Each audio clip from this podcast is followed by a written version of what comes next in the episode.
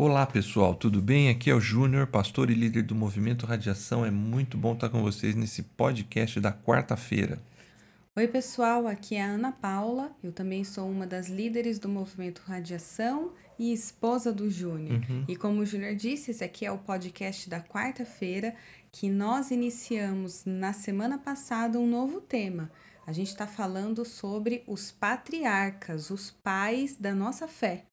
E para isso a gente começou a leitura do primeiro livro da Bíblia, que é Gênesis, que significa princípio, e a gente começou no capítulo 12. Isso aí, hoje a gente vai continuar estudando um pouco mais sobre Abraão no capítulo 15 de Gênesis. Vamos lá?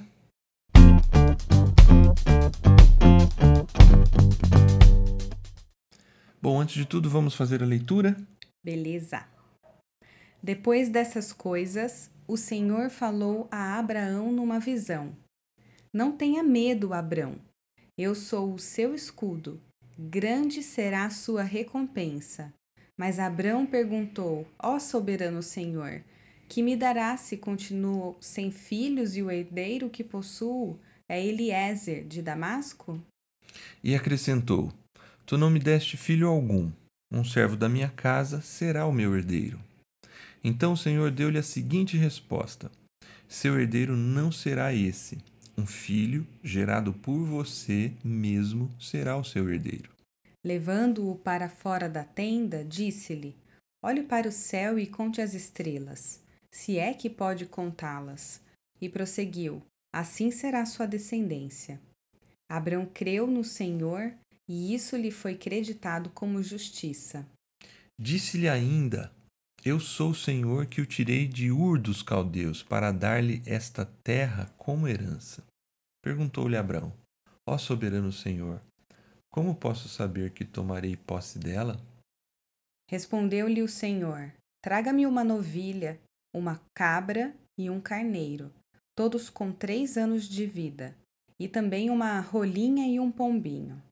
Abrão trouxe todos esses animais, cortou-os ao meio e colocou cada metade em frente à outra. As aves, porém, ele não cortou. Nisso, aves de rapina começaram a descer sobre os cadáveres, mas Abraão as enxotava.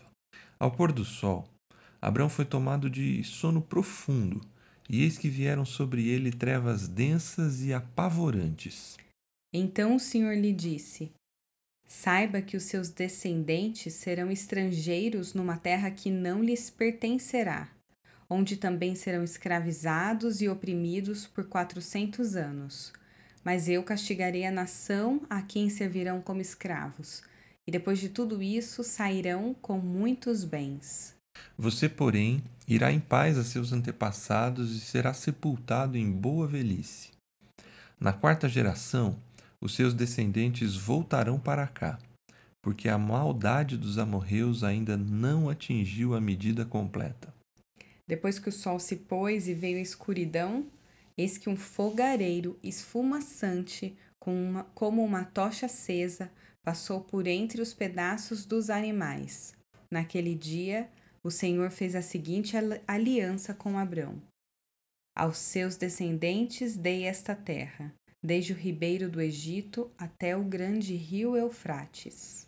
A terra dos queneus, dos quenezeus, dos cadmoneus, dos hititas, dos fariseus, dos refaíns, dos amorreus, dos cananeus, dos girgazeus e dos jebuseus.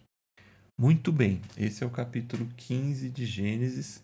Ele parece ser um capítulo que está muito conectado com coisas específicas da época, da cultura da época, nomes esquisitos aí, quenezeus, cadmoneus, hititas, liturgias, rituais estranhos ao nosso tempo contemporâneo, mas tem lições muito interessantes e importantes de, de, da aliança de Deus com uma pessoa de fé. A jornada de fé dos, dos patriarcas, elas têm muito a dizer para nós sobre a nossa própria jornada de fé. E aqui é interessante dizer desde o princípio que é colocado um tema que vai ser fundamental em toda a Bíblia, o tema da aliança. Uhum. A aliança que Deus faz com os homens. E qual é o tipo de aliança que Deus faz? Desde aqui é, já existe assim muito claramente quem é Deus e como é que são as alianças que ele faz, mas a gente fala disso mais para o final. Mas o tema da aliança, teologicamente falando, é um tema fundamental na Bíblia e esse capítulo 15 vai ressaltar esse assunto. Muito bem. Bom, a primeira coisa que a gente precisa olhar no início do texto, Deus fala para Abraão: Abraão, não tenha medo. É importante perceber que de Gênesis 12, que a gente acompanhou na quarta-feira passada, para hoje, Gênesis 15, se passaram mais ou menos 15 anos. Abraão deixa os seus pais, deixa sua terra, deixa sua família e se dirige para uma outra terra que Deus iria mostrar para ele. Ele chega lá e ele tem uma promessa de herança e de descendência. Só que se passaram muitos anos e isso não aconteceu. Interessante isso, né? Porque a gente conta essa história como se fosse uma sequência de fatos, né? A gente pode dizer que Deus falou com ele no capítulo 12 e depois demorou 15 anos para ele se revelar de novo a Abraão? É provável que sim, ou se tem outras vezes, a gente não tem o registro. Mas a vida, a experiência cristã, de outros servos de Deus, até contemporâneos, demonstram que o chamado de Deus ele vem acompanhado de períodos de exercício da fé. E esse exercício da fé, por vezes, a gente tem que trabalhar no silêncio, na fé de que aquele chamado é o chamado de Deus. Mas esse, primeiro, esse início mostra pra gente que esse chamado ao relacionamento pessoal, que foi o nosso tema da semana passada, não isenta quem está numa jornada de fé de enfrentar medo. Deus chegou nesse momento e disse para ele, mas esse medo talvez está rondando o coração de Abraão há algum tempo. Eu posso me imaginar, tentar me imaginar no lugar de Abraão, olhando ali para minha esposa, sem filhos, 15 anos longe dos parentes, longe da terra, e me perguntando assim: o que foi que eu fiz? Eu tirei ela de uma situação e trouxe ela para uma coisa que nem eu mesmo sei o que vai acontecer. Na sequência, Abraão ele questiona Deus que ele não tem filho e sugere Eliezer como quem vai herdar todas as coisas que Abraão tem. É interessante aqui, né? Porque a, a, postura de Abraão é a mesma postura que a gente tem frente a uma situação complicada, frente a uma situação em que nós não vemos solução a tendência que a gente tem é resolver com as nossas próprias mãos, ou pelo menos, e não, e não de uma forma ruim, mas não, de uma é. forma genuína, né? Exatamente. tipo assim, cara, eu tá, não tem que ser por aqui mesmo. É, ele nem duvida de Deus assim especificamente, ele não tá desapontado com Deus, ele só tá assim, Deus. É Eliezer, né? Ele, ele é a forma como o Senhor vai cumprir, porque ele é chamado com 75 anos. Se passou realmente 15, ele tem 90 aqui. Então ele, ele já está desistindo da possibilidade de ter um filho. Mas é interessante a sua fala, porque vale para nós, na nossa jornada de fé, que o nosso melhor, o melhor que a gente pode pensar, não se compara ao melhor que Deus tem. Porque Abraão sugere: olha, Eliezer pode ser o herdeiro de tudo. Deus fala: não, seu herdeiro será um filho gerado por você. Então, assim, eu acho que vale a pena essa reflexão para você que está nos ouvindo. O melhor que você pode fazer não se compara ao melhor que Deus tem para aqueles que decidem empreender a jornada de fé. Isso é verdade, né? Incrível como, por diversas vezes, Deus resolve o improvável, Deus entra naquilo que é impossível e não somente soluciona, quanto deixa a sua pontinha cereja sua do marca, né? bolo né? é. ali, né, registrado. Exatamente isso. E aí a gente vai vendo nessa sua linha de cereja do bolo como é interessante. Nesse momento, Deus chama Abraão para fora da sua tenda. Você já foi num, no meio de um sítio, bem de noite, e olhou para o céu? Eu já, eu tive essa experiência. Eu era criança quando eu estava numa fazenda, numa roça, bastante distante de uma amiga, E eu lembro cl claramente do céu naquele dia. Tava muito estrelado, muito estrelado. Foi a primeira memória que eu tenho assim de céu. É, eu deveria ter uns seis anos nessa época. Então você vai concordar comigo que essa visão de um céu estrelado é muito marcante. Sim. E é interessante como Deus trabalha. Ele chama Abraão, vem para fora. Olha para o céu, Abraão. E ele vê aquele céu estrelado do campo. Não tem luz elétrica, não tem prédio. Sim. E ao olhar para cima, Deus fala para ele: a sua descendência vai ser como como essas estrelas. Tenta contar, Deus fala para ele, se é que você consegue. Então, na verdade, aqui, Deus está retomando o chamado de Gênesis 12, dizendo assim: a tua descendência vai ser bênção para as nações, vai ser luz para as nações. Ele usa a referência das estrelas tanto para mostrar o que Deus vai fazer no sentido da quantidade, mas também o que Deus pode fazer no sentido do testemunho de vida de uma jornada de fé que confia nele. Legal. Na sequência, Deus mostra a sua preocupação com a vida pessoal, porque aí ele vai dizer para ele: ó, essa terra vai ser a sua herança, você vai ter essa terra. Uhum. Engraçado como ele divide o plano dele, né? Compartilhou porque Abraão tem um chamado muito especial, né? E, e, e aqui a gente tem de novo o chamado de Gênesis 12. Lembra lá que eu falei que a bênção é dupla: terra, herança e ser bênção para as nações. Aqui ele trouxe a bênção para as nações em primeiro, a ideia de luz do mundo, né, as estrelas do céu, mas ele não deixa de se preocupar com Abraão e Sara, com a vida deles. É uma outra lição importante. Na nossa jornada de fé, por mais que ela seja difícil, por mais que ela traga medos às vezes, Deus ele não se esquece da nossa vida pessoal, das nossas necessidades. Aqui ele oferece terra, ele oferece herança, e Deus diz que não se esqueceu de, de, de tudo isso. Na sequência, o texto vai mostrar Abraão perguntando: como é que eu posso saber que isso vai acontecer? E aí Deus pede para ele alguns animais, e aqui talvez essa é a parte mais estranha aos nossos ouvidos contemporâneos, mas talvez é a parte fundamental que demonstra que tipo de Deus está se relacionando com Abraão, quem é esse Deus e que tipo de aliança ele faz. Vamos enxergar? Vamos ver? Vamos. Ele, ele pede os animais, Abraão traz os animais, corta os animais ao meio, separa-os como se fizesse um caminho. Nesse momento, Abraão pega no sono. Deus oferece para Abraão uma visão daquilo que vai acontecer com o povo, demonstrando mais uma vez o cuidado de Deus com Abraão.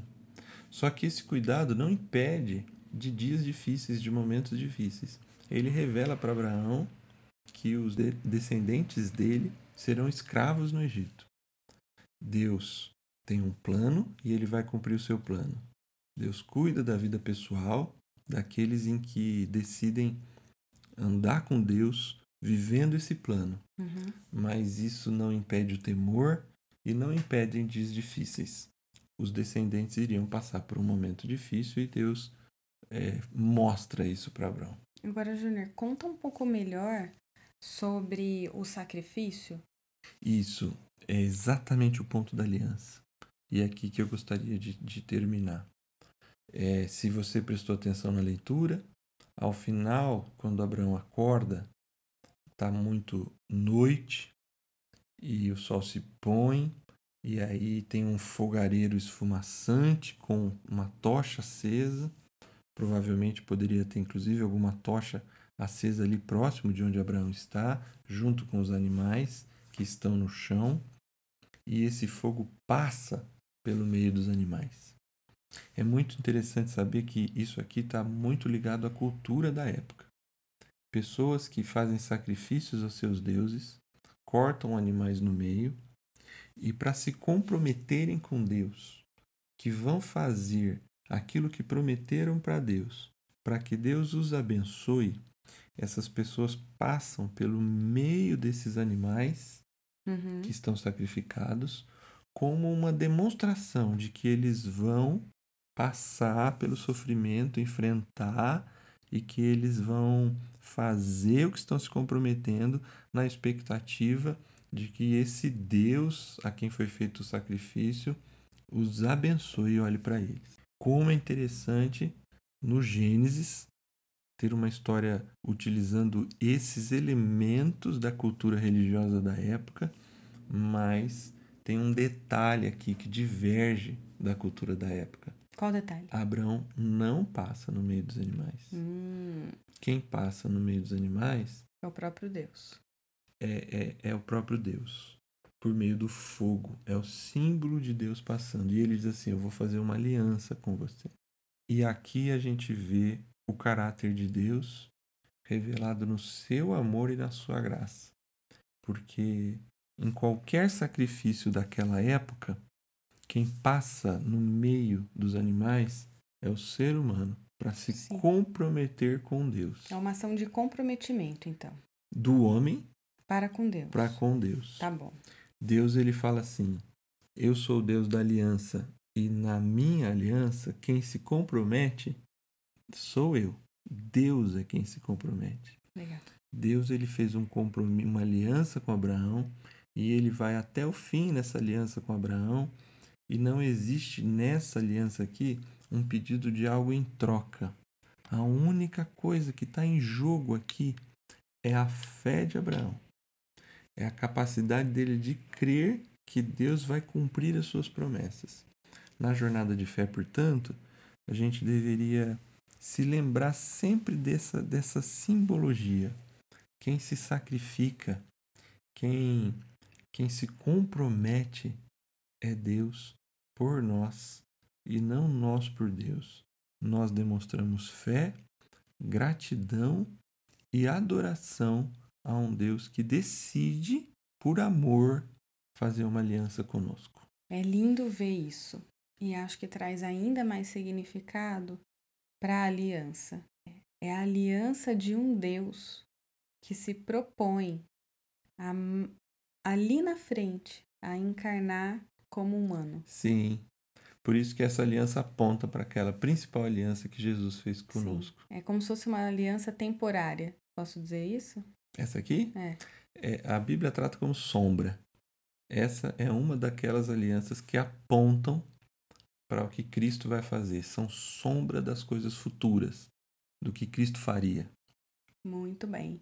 E aí, e nesse episódio especificamente, como Deus assume o papel protagonista da aliança. Né? Ele não exige de Abraão o que ele estava oferecendo ou no nível em que ele estava oferecendo. Eu acho que a questão é o nível. Tem assim a, esse compromisso da fé. Sim. Abraão tem que crer. A expectativa, né? É, tanto é que foi um, um dos versos que você leu que também vai ser fundamental para o resto da Bíblia, que é aquele texto que diz assim: E Abraão creu, e isso lhe foi creditado como justiça.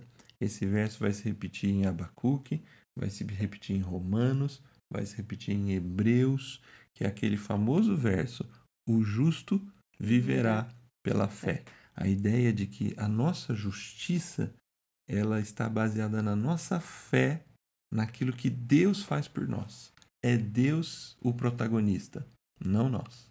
Excelente, muito bem. Muito interessante esse capítulo. É isso aí, pessoal. Ficamos por aqui então. Que a sua jornada de fé continue na convicção de que é Deus quem tem feito uma aliança contigo e que tem sempre o melhor para mim e para sua vida. Até a próxima, pessoal. É isso aí. Semana que vem, então, Isaac, a gente vai ver o sacrifício ou já vai entrar direto? Não sei. Semana que vem, Deus proverá. Se for para usar o, o de Isaac, é exatamente o Deus proverá. De repente vai ser. Deus certo. proverá. Tá ótimo, pessoal. Então, um excelente restinho de semana a todos e a gente se vê no sábado. Tchau, pessoal.